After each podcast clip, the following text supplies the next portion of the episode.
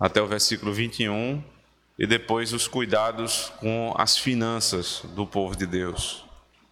Como, como nós vamos nos demonstrar é, santos ao mundo e diante de Deus será dessa maneira: cuidado com a alma, cuidado com o corpo, cuidado com as finanças. Verso 1 diz assim: Filhos sois do Senhor vosso Deus, não vos darei golpes, nem fareis calva entre vossos olhos por causa de algum morto, porque és povo santo ao Senhor teu Deus. E o Senhor te escolheu de todos os povos que há sobre a face da terra para lhe seres o seu próprio povo. Nenhuma coisa abominável comereis. Estes são os animais que comereis: o boi, a ovelha e a cabra, o veado e a coça, e o búfalo e a cabra monteis, e o texugo, e a camuça, e o gamo. Todo o animal que tem unhas fendidas, divididas em duas, que rumina entre os animais, aquilo comereis. Porém, estes não comereis, dos que somente ruminam, ou que têm a unha fendida, o camelo e a lebre e o coelho, porque ruminam, mas não têm a unha fendida, imundos vos serão. Nem o porco, porque tem unha fendida, mas não rumina, imundo vos será. Não comereis da carne destes e não tocareis nos seus cadáveres. Isto comereis de tudo que há nas águas tudo o que tem barbatanas e escamas comereis, mas tudo que não tiver barbatanas nem escamas não o comereis. Imundo vos será. Toda a ave limpa comereis, porém estas são as que não comereis: a águia e o quebrantoso e o chofrango, e o abutre e o falcão e o milharafre segundo a sua espécie, e todo corvo segundo a sua espécie, e o avestruz, e o mocho, e a gaivota, e o gavião segundo a sua espécie, e o bufo, e a coruja, e a gralha, e o cisne, e o pelicano, e o corvo marinho, e a cegonha, e a garça segundo a sua espécie, e a polpa, e o morcego. Também todo inseto que voa vos será imundo, não se comerá. Toda a ave limpa comereis.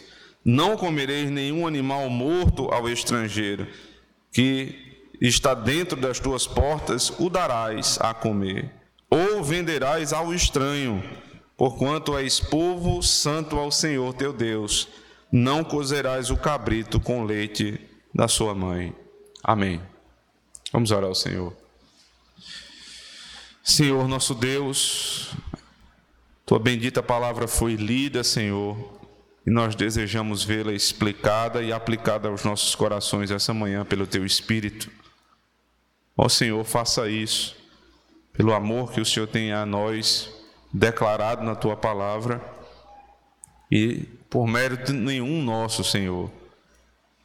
Deus, fale-nos Ajude o teu servo, que é ministro da palavra dos sacramentos, em suas muitas debilidades, limitações, Senhor, a fim de que o teu poder, o poder do teu espírito, se sobrepuje, Senhor Deus, à limitação humana e assim haja glória para o teu nome, edificação para a tua igreja, salvação para o perdido, condenação para aquele que o Senhor já o rejeitou. Abençoe-nos nessa manhã, ó Deus, em Cristo nosso Senhor. Amém. O prazer que um pai e uma mãe têm é perceber que aquilo que está sendo ensinado está sendo aprendido pelos seus filhos. E que o modo de viver em casa e que a forma com a, a qual nós, nós lidamos em casa está sendo absorvida pelos nossos filhos. Isso é natural para o filho, né? Ele, ele precisa de uma referência e ele vai buscar no pai e na mãe a primeira referência. É por isso que tem também, assim, na nossa sociedade, essa, essa ideia né, de dizer: Ah, seu filho parece com o pai. Ah, ele é a cara da mãe. Isso são traços que nós já nascemos e que independem da nossa vontade ou da criação. Mas os traços que mais orgulham um pai e uma mãe não são os traços físicos, que estão estampados na fisionomia, no corpo, não. O que nós queremos forjar nos nossos filhos é o caráter da nossa casa. O que nós mais desejamos é que eles aprendam a amar o que nós amamos e a odiar o que nós odiamos. O comércio sabe disso, que um pai e uma mãe gostam de, de ver estampado nos filhos algo que seja semelhante. Ontem eu vi inclusive uma foto é, de uma, uma, alguém da minha família, não muito próximo, é, o, o, pai tinha uma camisa, né, Ctrl C, né, que é o comando que você dá no computador para copiar, e o filho Ctrl V, que é o comando que você dá para é, fazer aquela cópia semelhante no, em outro lugar. Então, ele copiou e colou. Está estampado na camisa. Mas não é só isso que a gente quer, a gente quer muito mais. Nós queremos que eles não queiram simplesmente usar as mesmas roupas que nós usamos. Nós queremos que os nossos filhos tenham, tenham a mesma linguagem que nós temos. Eles aprendam o nosso sotaque.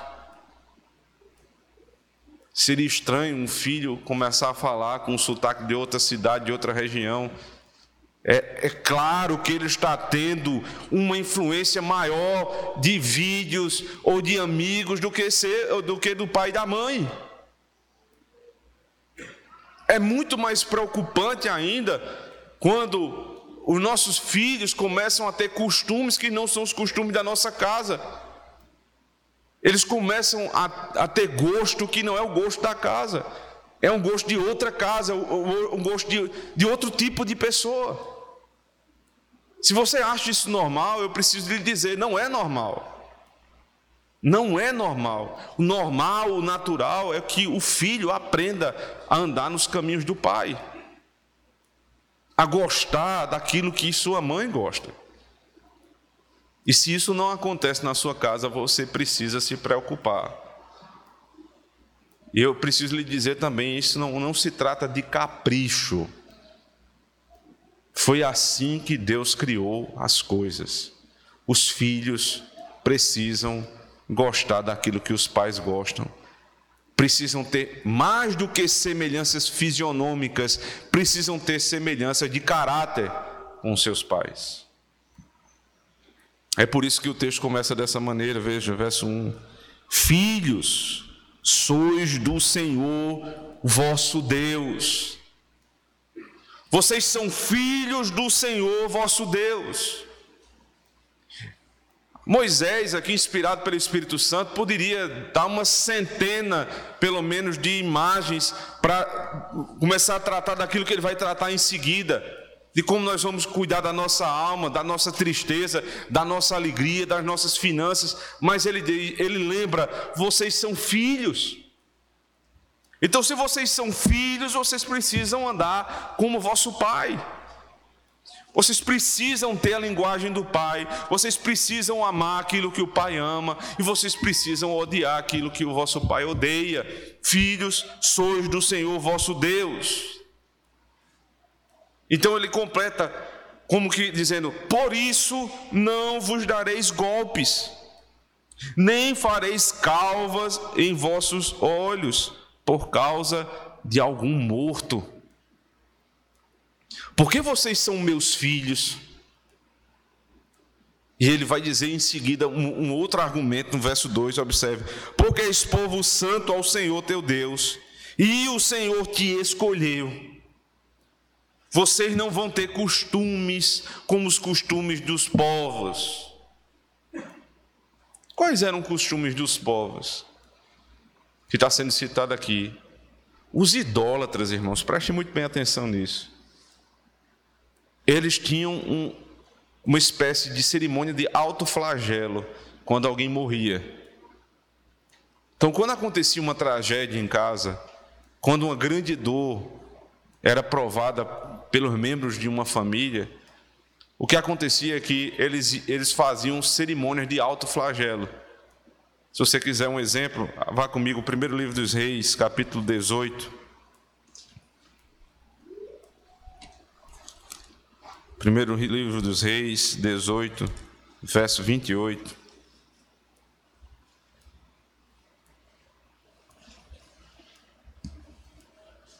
Verso 27 em diante. 26, irmãos. Acho que vai, vai dar uma ideia melhor. E tomaram o bezerro que lhes dera e o prepararam, e invocaram o nome de Baal desde a manhã até o meio-dia, dizendo: Ah, Baal, responde-nos. Porém, nem havia voz, nem quem respondesse, e saltavam sobre o altar que tinham feito. E sucedeu que ao meio-dia Elias zombava deles e dizia: Clamai em altas vozes, porque ele é um Deus.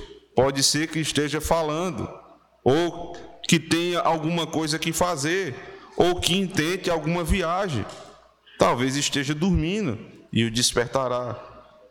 E eles clamavam em altas vozes e se retalhavam com facas e com lancetas, conforme o que? O, ao seu costume até derramarem sangue sobre si. Não era uma coisa isolada, não. Conforme o costume dos filhos de Baal.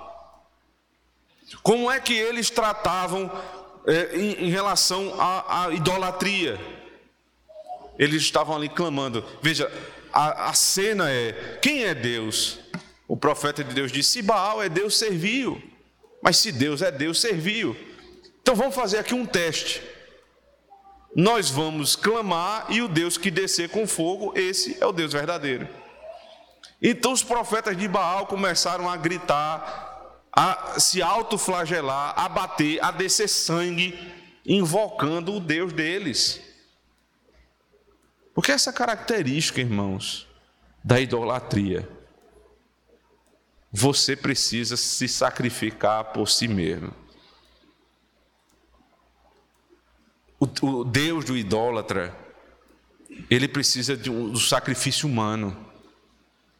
Você vai se matando ao pouco, você vai se flagelando ao pouco, aos poucos, até você perder tudo que você tem e entregar ao ídolo. Como os romanos saem romaria quilômetros e quilômetros, carregando um santo de pau ou quando eles colocam milho e eles ferem os joelhos com milho. Ou ainda, quando eles fazem coleta para entregar algo a um santo. Sobem escadaria, descem escadaria, fazem romaria, voltam de romaria. Ou ainda com aqueles que se dizem cristãos protestantes, que até pouco tempo colocavam um copo de água em cima da televisão até virar a televisão fininha acabar com a doutrina. Os que vão comprar terra de Israel, água de Israel, aqueles que vão dizer que vão pagar o preço quando o preço já foi pago. Não adianta se sacrificar nesse sentido, buscando o favor de Deus. Não é o costume, não é o costume daqueles que são filhos de Deus. Então, voltando lá para Deuteronômio 14, ele diz: Filhos sois do Senhor vosso Deus. E o segundo argumento, porque és povo santo ao Senhor, teu Deus, e o Senhor te escolheu de todos os povos que há sobre a, a face da terra. Vocês não vão ser como esses povos, vocês foram separados dos povos. Eu separei vocês para ser o meu povo. Eu me lembro do, que, do argumento que o próprio Deus já usou lá em Deuteronômio 7, versos 7 e 8. Ele diz: Não, vocês não eram o maior povo, Vocês não eram um povo mais poderoso, não, eu escolhi porque eu vos amei. Você percebe isso? Você não é filho de Deus, porque Deus encontrou em você alguma coisa fabulosa, maravilhosa. Olha como Ele é uma pessoa piedosa. Não. Ele nos escolheu porque Ele nos amou. Porque o amor dele é amor eletivo. Ele escolhe sem ter nada por que escolher, ele simplesmente escolhe. E quando ele escolhe, ele ama, e quando ele ama, ele guarda e nos torna filhos. A todos os que creram, lhes deu, lhes deu o poder de serem chamados filhos de Deus, diz João.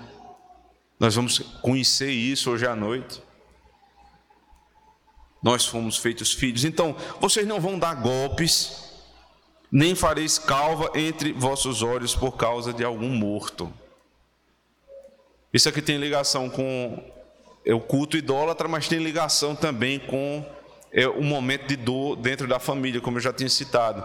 Então, quando alguém morria, eles queriam alcançar é, o paraíso para aquelas pessoas por meio do alto flagelo. Como hoje há a missa de sétimo dia. Como há também aquele espécie de culto de, de corpo presente, né? Tem a missa de corpo presente, mas tem o culto de corpo presente. Catolicismo romano, paganismo entrando no meio do povo de Deus. Não, não, não tereis esse tipo de costume.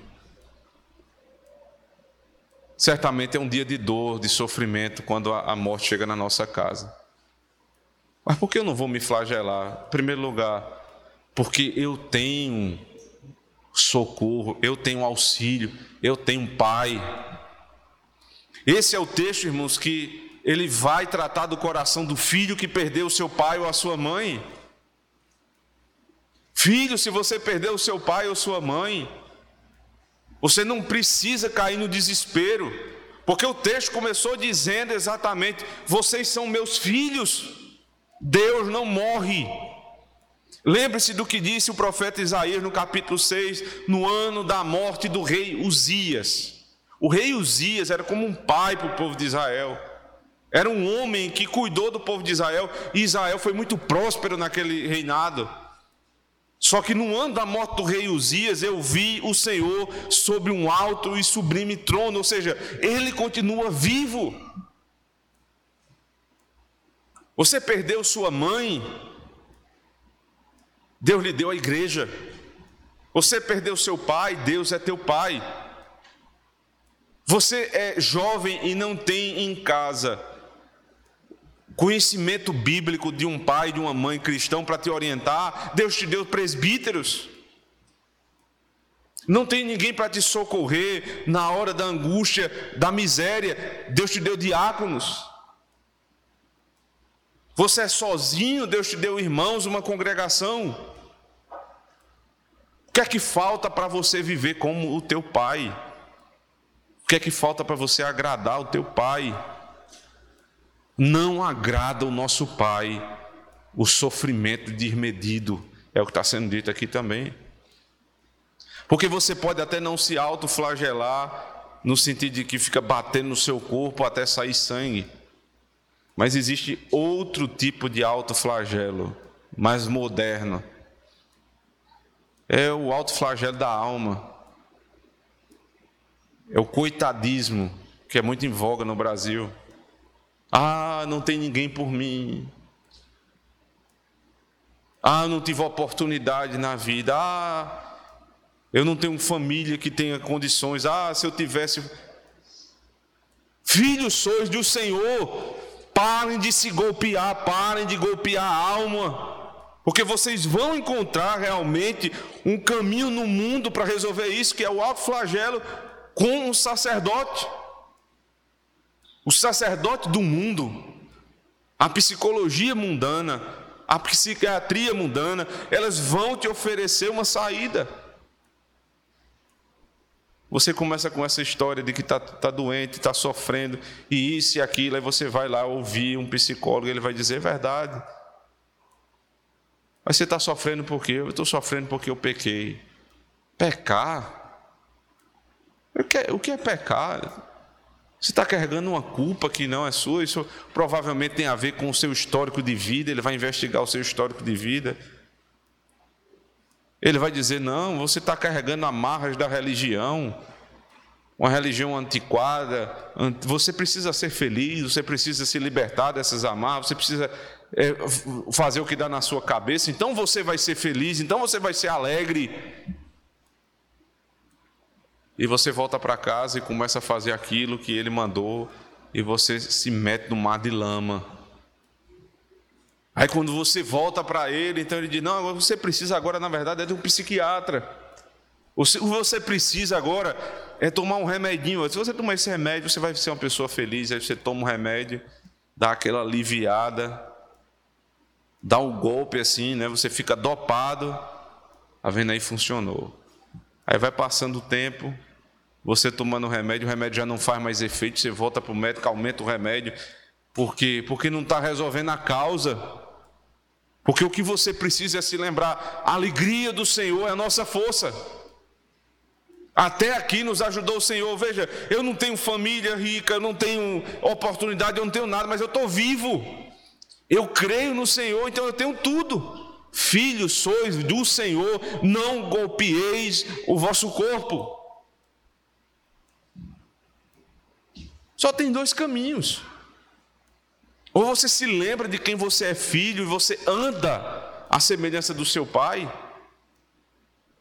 à semelhança de Cristo, nosso irmão mais velho, que tendo tudo na glória, resolveu vir para o mundo e ser humilhado e nunca abriu a boca.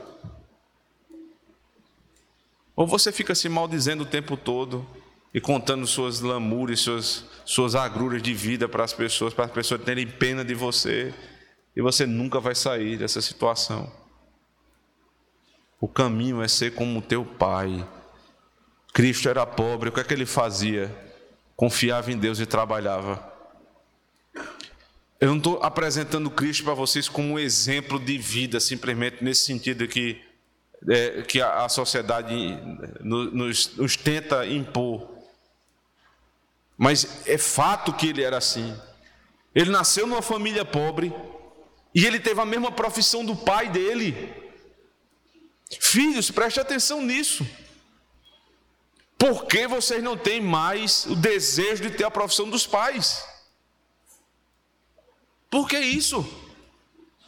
Aprender o ofício do teu pai, isso é uma bênção. Não estou dizendo que você tem a obrigação de seguir a mesma profissão do seu pai, mas por que não pensar nisso? Por que abandonar com tanta facilidade assim?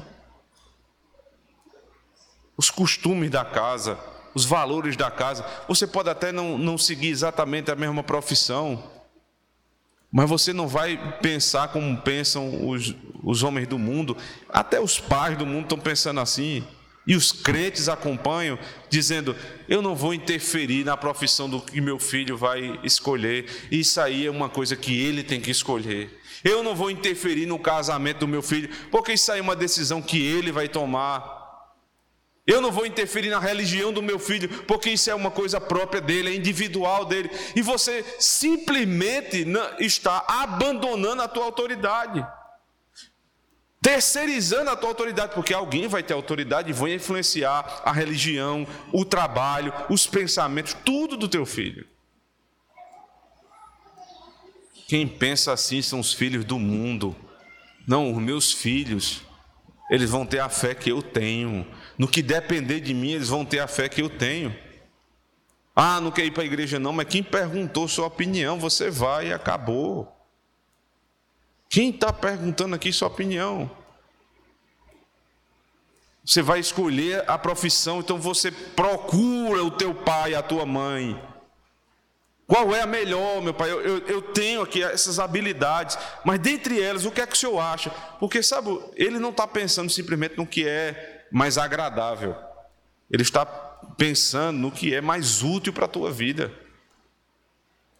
Escute o seu pai, escute sua mãe o emprego que você vai ter, as dificuldades que você vai ter na vida. Veja, vai, uma moça vai casar, Ela não pergunta mais ao pai antes de começar o namoro. Ela apresenta o namorado. E o pai vai fazer o quê? Se isso aconteceu, o pai já tinha perdido a autoridade antes.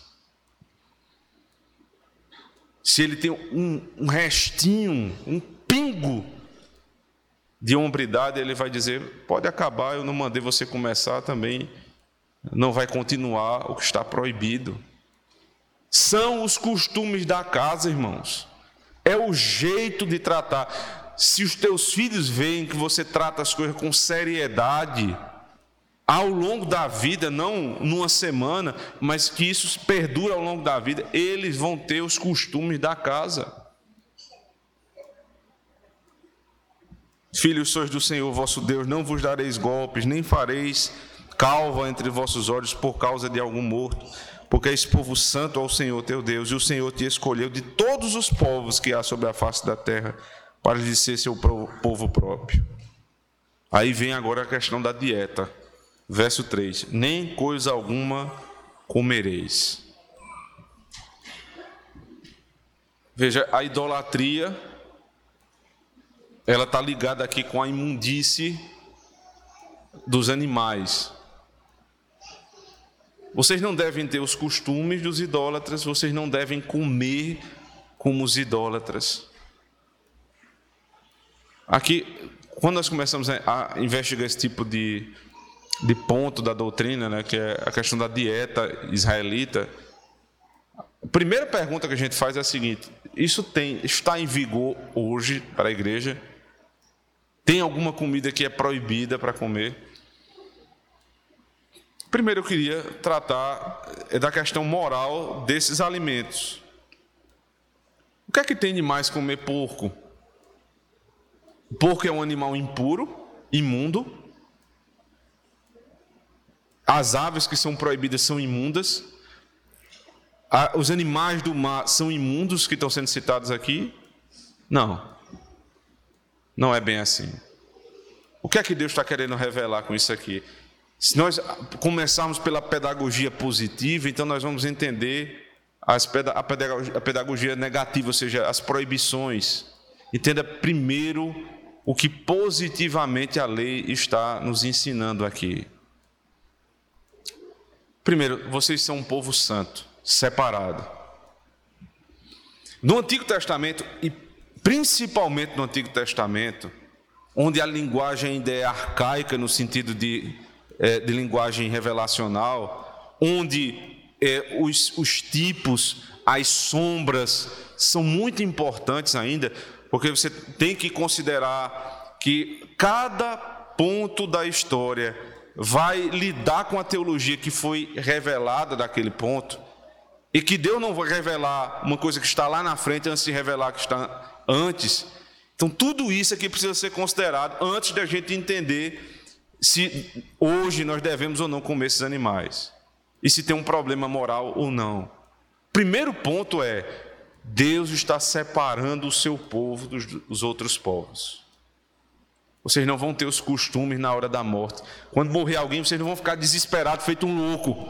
Porque vocês têm Deus que é o teu Pai. Vocês não vão se golpear tentando o favor de um ídolo, porque vocês têm os próprios costumes de vocês. Deus está separando Israel dos demais povos. Isso na hora da morte e também na hora da vida.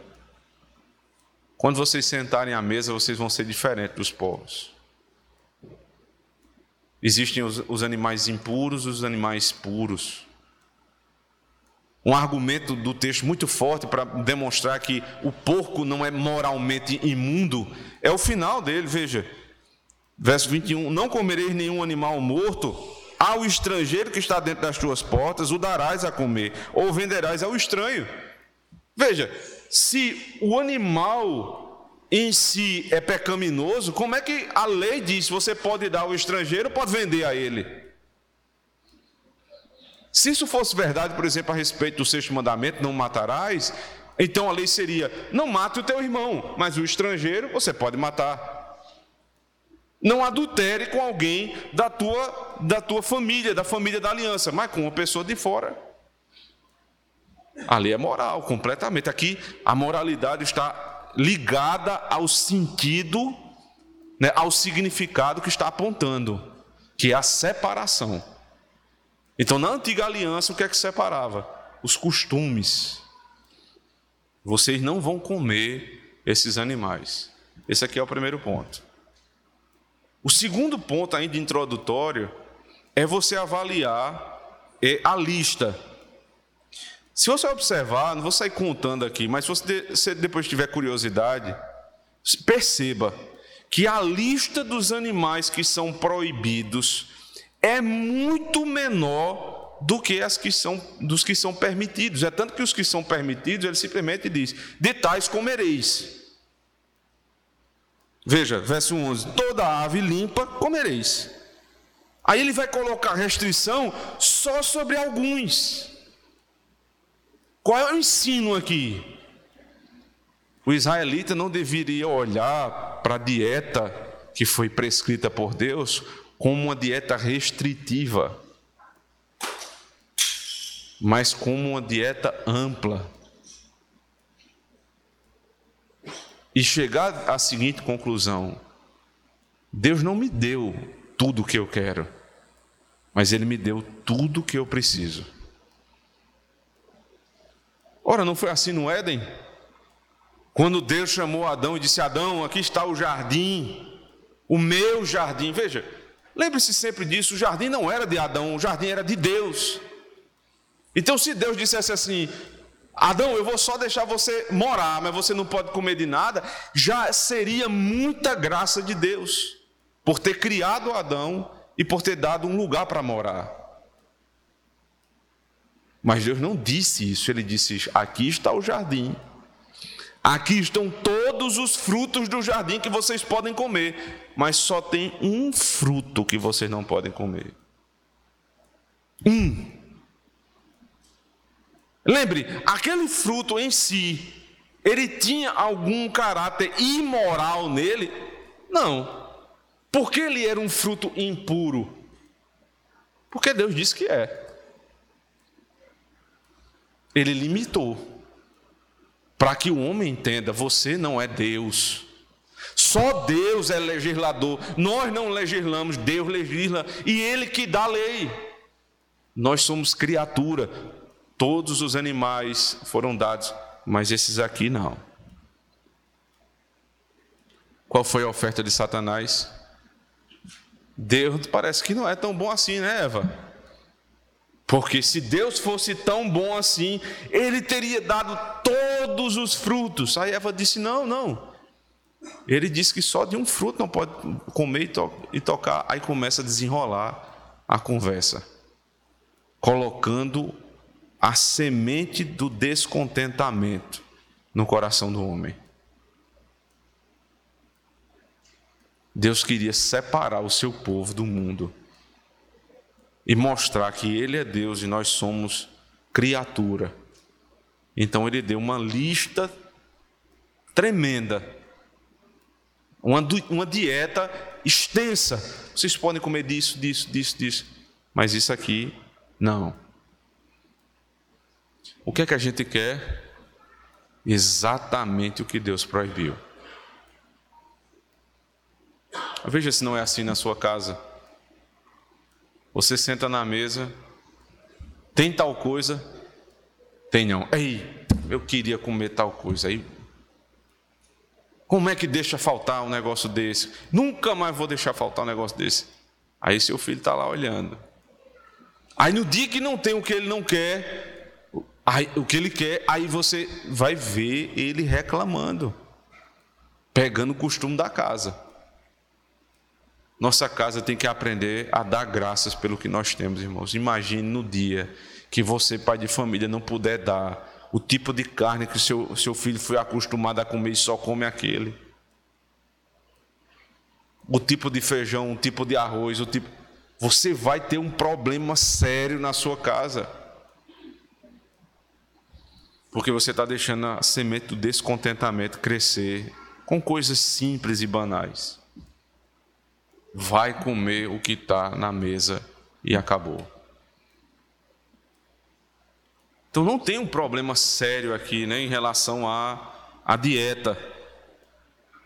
Mas tem sim uma limitação e tem um princípio: Deus é Senhor e vocês são criaturas de Deus. Vocês são limitados. Deus não é limitado. Ele limita o homem. Ele está separando o povo dele dos demais povos. Mas tem um terceiro princípio que governa essa lista. Observe. Verso 4: Estes são os animais que comereis: o boi, a ovelha, a cabra, o veado, a coça, o búfalo e a cabra monteis, o texugo, a camuça e o gamo. Todo animal que tem unhas fendidas, divididas em duas, que rumina entre os animais, aquilo comereis. Porém, estes não comereis. Dos que somente ruminam, ou que tem a unha fendida, o camelo, a lebre, o coelho, porque ruminam, mas não tem a unha fendida, imundos vos serão. Nem o porco, porque tem uma unha fendida, mas não rumina. Imundo vos será. Não comereis da carne destes, não tocareis nos seus cadáveres. Observe que a, a lista começa dos animais que vocês podem utilizar: o boi, a ovelha e a cabra. Esses são exatamente os animais que vão ser usados no sacrifício o boi, a ovelha e a cabra. O boi, o novilho, ele era utilizado, veja só, quando era um pecado do sacerdote e quando era um pecado da congregação. Não podia ser utilizado uma cabra ou uma ovelha. Tinha que ser um boi. Por que um boi? Porque isso fazia referência lá em Levítico ao tamanho do problema, do pecado que foi cometido. Quando uma congregação pecava, um boi era oferecido, um novilho era oferecido. E era exatamente o mesmo que Deus pedia quando fosse um, um sacerdote, porque o sacerdote ele trazia consigo o peso da responsabilidade da congregação. Então, o pecado de um pastor, ele precisava ser pago com o mesmo preço do pecado de toda a congregação. Você vê o nível da responsabilidade da liderança. Mas, se fosse é, um, um, pecado comum de uma pessoa individual, um, um cabrito, uma ovelha, e se fosse é, uma, uma família pobre, podia ser uma ave, que inclusive vai ser citada aqui no texto, as aves podiam ser usadas no sacrifício. O pobre também poderia alcançar o perdão dos pecados. Ele não precisava comprar uma Bíblia de mil reais, nem se matar para comprar um pedaço de terra no céu. Não era assim. Não é como as igrejas neopentecostais fazem hoje, vendendo, fazendo com que os pobres vendam até a casa para alcançar o favor de Deus. Não, Deus disse: não, vocês são pobres, então é só um, um, uma ave, só uma rolinha vai servir. Qualquer um vai poder alcançar o perdão dos seus pecados. Agora, por que esses animais que ruminam e têm unhas fendidas, eles eram os animais que deveriam ser utilizados no sacrifício? Porque eles têm uma característica que os une, todos esses animais. Quando eles eram levados para o sacrifício, eles morriam calados. Tente matar um porco. Não tem coisa mais barulhenta do que a morte de um porco. Ele se debate, ele, ele, ele faz aquele barulho característico do porco. Ele não fica quieto. Ele reclama, ele está ali do, sofrendo e ele reclama pelo sofrimento. Agora, quando você vai matar uma ovelha, um boi, ele morre calado. É por isso que no Novo Testamento vai dizer que Cristo é o Cordeiro de Deus, que foi levado como ovelha muda para o matadouro, que sendo acusado, sendo injuriado, não abriu a boca. Você vê a relação? É Cristo que nos faz diferença entre nós e o mundo. É Cristo que nos faz diferença e nos limita. Veja, a lei de Deus, a lei de Cristo. A lei de Cristo, ela não nos dá tudo, ela nos dá tudo aquilo que nós precisamos. Para que fique claro que nós não somos criadores, mas criatura. Porque Cristo morreu como ovelha muda no matadouro. Vocês são filhos de Deus em Cristo. Por isso vocês não vão ter o mesmo costume do mundo.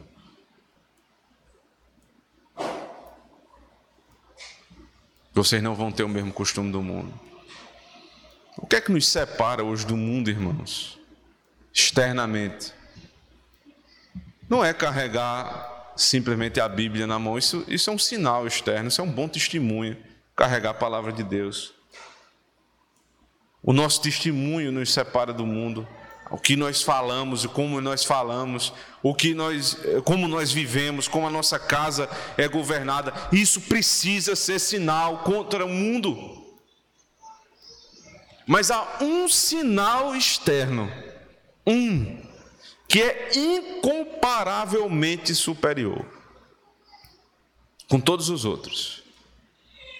E esse sinal vocês vão ver hoje à noite mais uma vez, quando a mesa do Senhor estiver posta e a nossa dieta, a nossa comida vai nos separar do mundo. Porque quando você receber Cristo, o corpo de Cristo, pão, vinho, quando isso acontecer essa noite, irmãos, vocês vão ver, os ímpios não sentarão à mesa com o Senhor. Eles não terão essa oportunidade de comer o pão e o vinho, a dieta que Deus nos deu. Então, o Senhor continua fazendo sim diferença entre o seu povo e o mundo. E não é porque é o meu cuidado com o corpo, né? Ah, eu vou ter cuidado com o corpo, um cuidado é, fora do comum para cuidar porque corpo é o templo do Espírito Santo. Gente começa a fazer esse tipo de, de é, elocubração, né? Você fica dizendo, ah, porque o corpo é o templo do Espírito Santo, eu tenho que cuidar do corpo, minha dieta tem que ser. Aí você vira viciado em dieta. O que é que te vai fazer diferente do mundo? Veja só. É se você trouxer consigo as marcas de Cristo no teu corpo. Abra comigo Gálatas capítulo 6, por favor. Gálatas 6.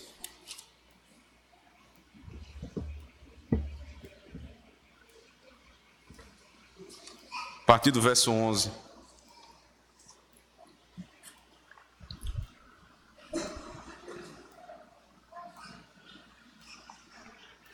Vede com que grandes letras vos escrevi por minha mão. Todos os que querem mostrar boa aparência na carne, esses vos obrigam a circuncidar-vos somente para serem perseguidos por causa da cruz de Cristo. Ele está falando aqui dos judeus, dos falsos judeus. Eles trazem sim marcas no corpo, eles trazem a circuncisão no corpo, mas é uma marca falsa. Eles cortam o seu corpo, mas o corte que um falso judeu fazia no corpo era tão hipócrita quanto o corte que um idólatra fazia no alto flagelo. Paulo diz: Isso não tem valor nenhum diante de Deus. Verso 13: Porque nem ainda esses mesmos que se circuncidam guardam a lei, mas querem que vos circuncideis para se gloriarem na vossa carne.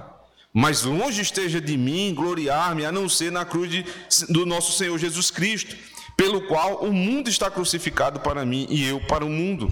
Porque em Cristo Jesus nem a circuncisão, nem a incircuncisão tem virtude alguma, mas o ser nova criatura. E a todos quantos andarem conforme esta regra, paz e misericórdia sobre eles e sobre o Israel de Deus. Desde agora ninguém me inquiete. Por quê? Porque trago no meu corpo as marcas do Senhor Jesus Cristo. Ele não está falando no sentido figurado. Paulo sofreu açoite, Paulo sofreu naufrágio, Paulo foi perseguido. Um dia Paulo levou uma surra tão grande que ele foi retirado de uma cidade, uma determinada cidade, numa maca por cima do muro daquela cidade, que ele não aguentava ficar de pé. É, é sobre isso aqui que ele está se referindo. Eu trago no, no meu corpo as marcas de Cristo, ou seja, do sofrimento do meu corpo por um único motivo pelo qual o meu corpo deve se flagelar pelo reino de Deus. Eu lhe pergunto: as marcas do seu corpo foram produzidas pelo quê? Teu cabelo branco, ele está crescendo cada vez mais a quantidade de cabelo branco, é por quê? Tuas rugas, elas são motivadas pelo quê?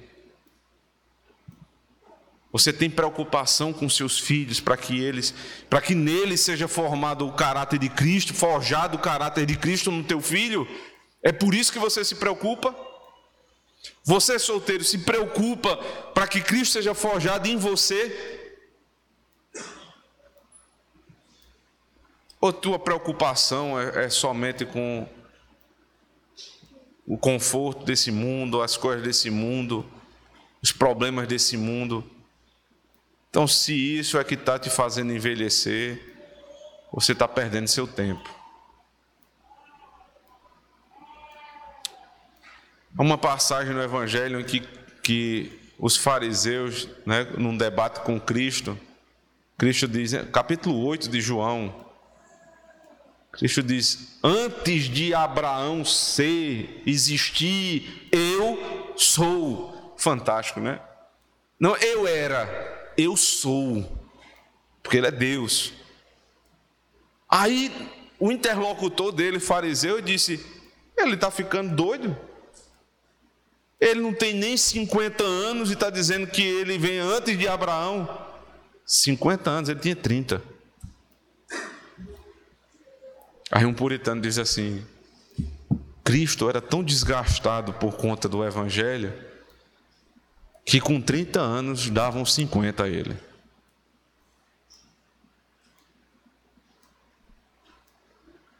O comum, irmãos, para um pastor é ficar velho antes do tempo. O comum para os presbíteros da igreja é ficarem velhos antes do tempo.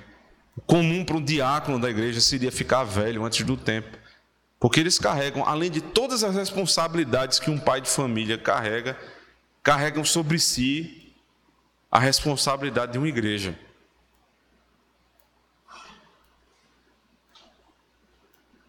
As rugas desses homens deveriam ser encaradas pela igreja como bênçãos de Deus. Quando você viu seus pastores ficando velhos, né? Cheio de cabelo branco, aí você diz assim: que bênção Deus está nos dando. Esses homens aí, eles estão envelhecendo por Cristo.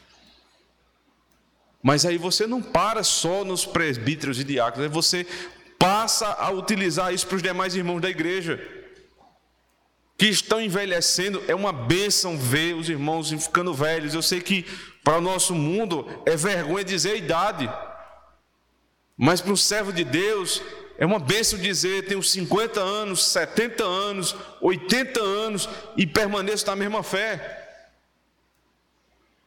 E minhas rugas e as marcas do meu corpo não são como as pessoas do mundo que ficam se furando aí para fazer piercing, é, é, furando o nariz e outros lugares. Isso é uma coisa horrível. Isso não tem nada a ver com a nossa fé, irmãos. Não tem, olhe historicamente o que é que tem a ver as pessoas que se perfuram, elas têm ligação com idolatria. Não é questão de costume, não. É sinal, é sintoma de problema espiritual. É pisse por todo canto, é crente querendo fazer tatuagem, isso é um absurdo. Com quem você quer se parecer. Aí um sujeito, uma vez, pintado dos pés à cabeça, todo marcado. Chega na igreja, o povo fica olhando para ele. Aí diz: Eu não sei porque eu chego na igreja, todo mundo fica me olhando esquisito. Você quer o quê? Você parece, você parece um quadro de pintura? Aí você chega na igreja e fica achando as pessoas, estranhando as pessoas. Existe um padrão de vida dos servos de Deus, você saiu do padrão. O que é que aconteceu? Está agora longe de Deus.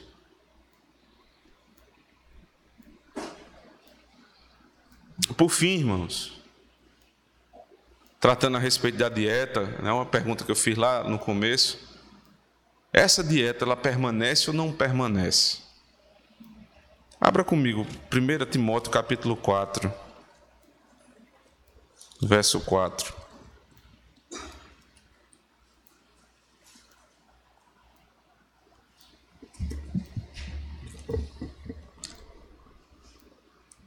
Primeira Timóteo 4, verso 4.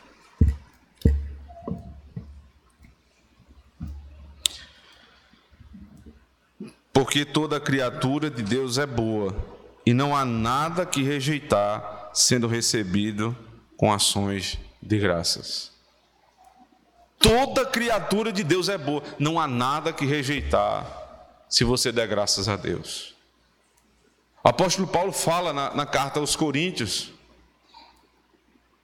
tudo que está no mercado é teu, coma. Se você vai num lugar onde alguém sacrificou a um ídolo, e você sabe daquilo, você tem consciência, não coma, não porque aquela comida pode te fazer mal, porque o ídolo não é nada, diz o apóstolo Paulo. Mas não coma por conta da consciência. Tudo que está no mercado te é lícito comer. Você pode comer porco. Você pode comer galinha com sangue. Se você gostar, evidentemente, você pode comer o que você quiser. Tudo nos é lícito. Onde é que foi a mudança da chave? Onde é que essa chave virou? Último texto de hoje, Atos capítulo 10.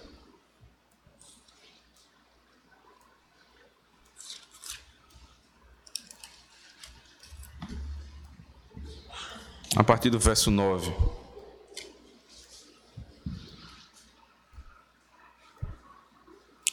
E no dia seguinte, indo eles seu caminho e estando já perto da cidade, subiu Pedro ao terraço para orar, quase a hora sexta.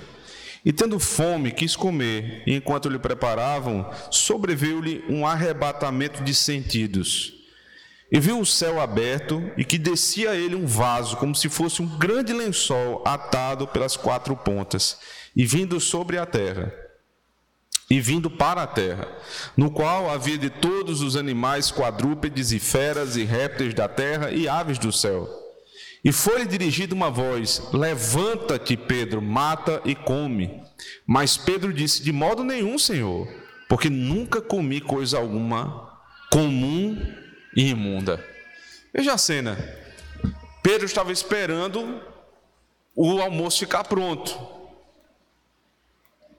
E quando ele estava esperando o almoço ficar pronto, veio um arrebatamento, ou seja, o Senhor lhe deu uma visão. Ele estava consciente e viu isso. Um lençol, né, atado nas quatro pontas, e naquele lençol, os animais impuros citados lá em Levítico 11 e em Deuteronômio 14. E a voz dizia: Pedro, mata e come. E Pedro disse: Não, Senhor, eu nunca botei na minha boca algo impuro e imundo, porque ele seguia exatamente a lei da antiga aliança, fazendo distinção entre servos de Deus e os que não são servos de Deus, os que são filhos de Deus e os que não são filhos de Deus.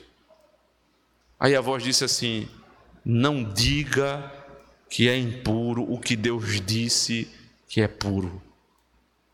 Mas não foi Deus que disse também que aquilo era impuro? É porque moralmente não tinha problema os animais. O, o mesmo argumento que eu usei lá no final de Deuteronômio 14, verso 21. Quando ele diz: pode vender para o estrangeiro, pode dar ao estrangeiro para que ele coma, mas vocês não vão comer. O que é pecado para nós é pecado também para o mundo. Só que aquilo ali, irmãos, era para separar os costumes do, povo de Deus, os costumes do, do que não eram filhos de Deus. Mas agora, quando não há mais sacrifício, onde não precisa mais fazer diferença entre o, o animal que vai gritar na hora do sacrifício e o animal que não vai gritar, isso se desfez. Pedro mata e come. Aí Pedro, segunda vez, Pedro mata e come. Ele diz: Senhor, nunca fiz isso.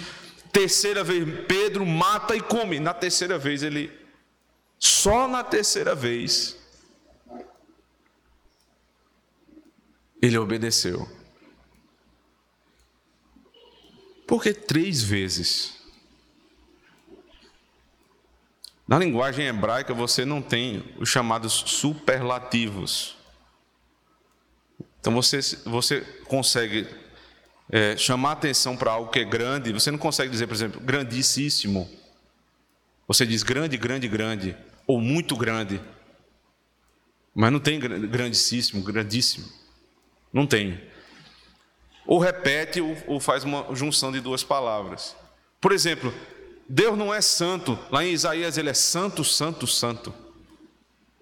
Na verdade, na verdade vos digo. São superlativos bíblicos. Pedro, tu me amas? Pedro, sim, Senhor, tu sabes que eu te amo. Pedro, tu me amas, Pedro, depois de Pedro ter negado Cristo três vezes. Sim, Senhor, tu sabes que eu te amo. Ele, na terceira vez ele diz: Senhor, tu me conheces, tu sabes que eu te amo. Ele diz: Então apacenta as minhas ovelhas. É o ápice do amor. Você me ama de verdade? Ele teve que dizer três vezes: Eu amo o Senhor acima de todas as coisas. Era o que Pedro estava dizendo ali. Acima de tudo. É o amor maior que existe, é o meu pelo Senhor. Então toma conta dos meus filhos. Pedro, não diga que é impuro o que eu disse que é puro. Ele rompeu ali com o sistema sacrificial. Então nós não temos direito de dizer a alguém: não coma porco, não coma gordura, não coma sangue, porque o que Deus disse que é puro, ninguém pode dizer que é imundo. Aí alguém pode lembrar aqui rapidamente de Atos 15, naquela questão que houve ali a respeito da carne sacrificada a ídolos. Veja o problema ali, se você lembrar, em Atos 15, é que alguns judeus estavam tentando impor a circuncisão como marca de salvação. Ou seja, a igreja estava dividida, muito problema. Muitos irmãos tinham saído do, do judaísmo e eles tinham dificuldade com essas coisas. Aí a decisão do concílio, sabiamente, moderadamente, disse que se abstenham das relações sexuais ilícitas, que é algo moral, mas ele estava falando ali de relação sexual ilícita em relação a culto idólatra e da carne sacrificada a ídolos. Uma decisão pontual para uma determinada região, que depois vai ser revogada nas demais cartas. Você vai ouvir claramente Paulo dizer: coma de tudo que há no mercado. Lembre-se, não coma de tudo que há no mercado, no sentido, não coma tudo que está no mercado, não coma todas as coisas de uma vez. Você vai ter moderação. Às vezes a moderação está em nós, nós temos a dispensa cheia, mas eu preciso ser moderado, ter cuidado com o que eu vou comer. Mas às vezes a moderação é dada pelo próprio Deus, minha dispensa tem pouco, e eu tenho que me lembrar o que tem, foi o que Deus deu. Eu não vou reclamar. É a dieta que o Senhor passou para mim. E eu vou cuidar, irmãos, para que o meu coração não se encha de desgosto com meu Pai. Observe os costumes do teu pai. Filhos, olhem para os seus pais. Como é que eles falam? Como é que eles andam? Como é que eles se vestem? Como é que eles falam a respeito de Deus? Preste atenção nisso, obedeça os seus pais. Mas vocês não têm pais crentes? Filhos, Deus é o vosso Pai. E Ele deu presbíteros e irmãos mais velhos. Vocês têm referência. Que não pode acontecer no nosso meio é que os costumes do mundo tomem conta dos costumes dos filhos de Deus. Que Deus nos abençoe, irmãos. Amém. Oremos ao nosso Deus. Obrigado, Santíssimo Senhor, pela tua palavra, ministrada aos nossos corações nessa manhã, rica e poderosa. Que ela possa descer, Senhor Deus, dos nossos ouvidos ao nosso coração e que possa virar atitude, Senhor Deus. Possamos, Senhor Deus, ter os costumes do Senhor, seguir as ordens do Senhor, nos submeter às limitações que o Senhor nos deu. E que em tudo haja gratidão no nosso coração, porque Tu és o nosso Pai, nós não somos órfãos, porque Tu és o nosso Deus, não estamos sozinhos, porque o Senhor nos deu Teu Filho, nós temos a salvação e somos diferentes das pessoas desse mundo, em Cristo nosso Senhor. Amém.